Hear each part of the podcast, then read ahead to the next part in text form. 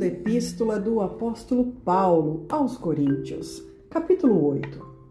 As coletas para os crentes de Jerusalém. Também, irmãos, vos fazemos conhecer a graça de Deus dada às igrejas da Macedônia. Como em muita prova de tribulação, houve abundância do seu gozo.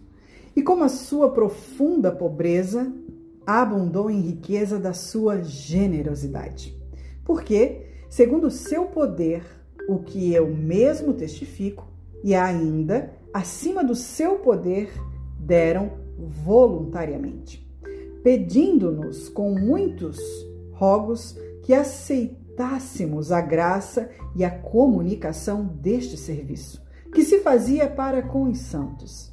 E não somente fizeram como nós esperávamos, mas a si mesmos se deram primeiramente ao Senhor e depois a nós, pela vontade de Deus. De maneira que exortamos a Tito que, assim como antes tinha começado, assim também acabasse esta graça entre vós. Portanto, assim como em tudo abundais em fé e em palavra e em conhecimento e em toda diligência, e em vosso amor para conosco, assim também abundais nesta graça.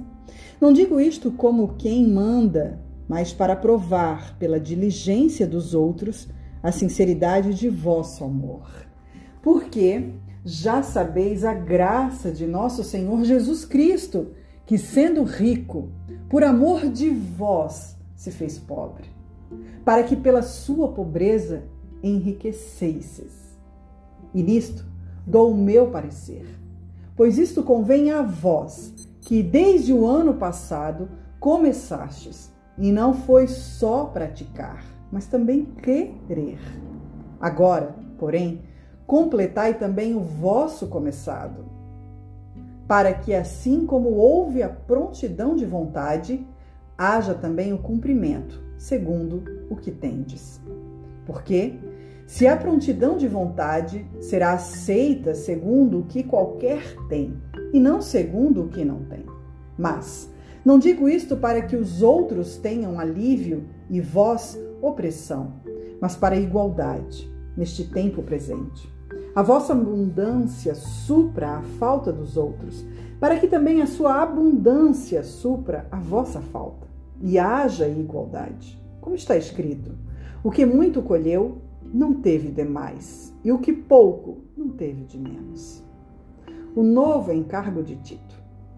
Mas, graças a Deus, que pôs a mesma solicitude por vós no coração de Tito, pois aceitou a exortação e, muito diligente, partiu voluntariamente para vós. E com ele enviamos aquele irmão cujo louvor no Evangelho está espalhado em todas as igrejas. E não só isto, mas foi também escolhido pelas igrejas para companheiro na nossa viagem.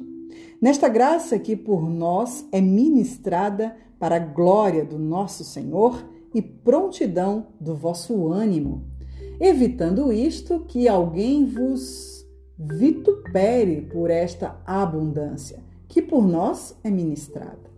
Pois procuramos o que é honesto, não só diante do Senhor, mas também diante dos homens.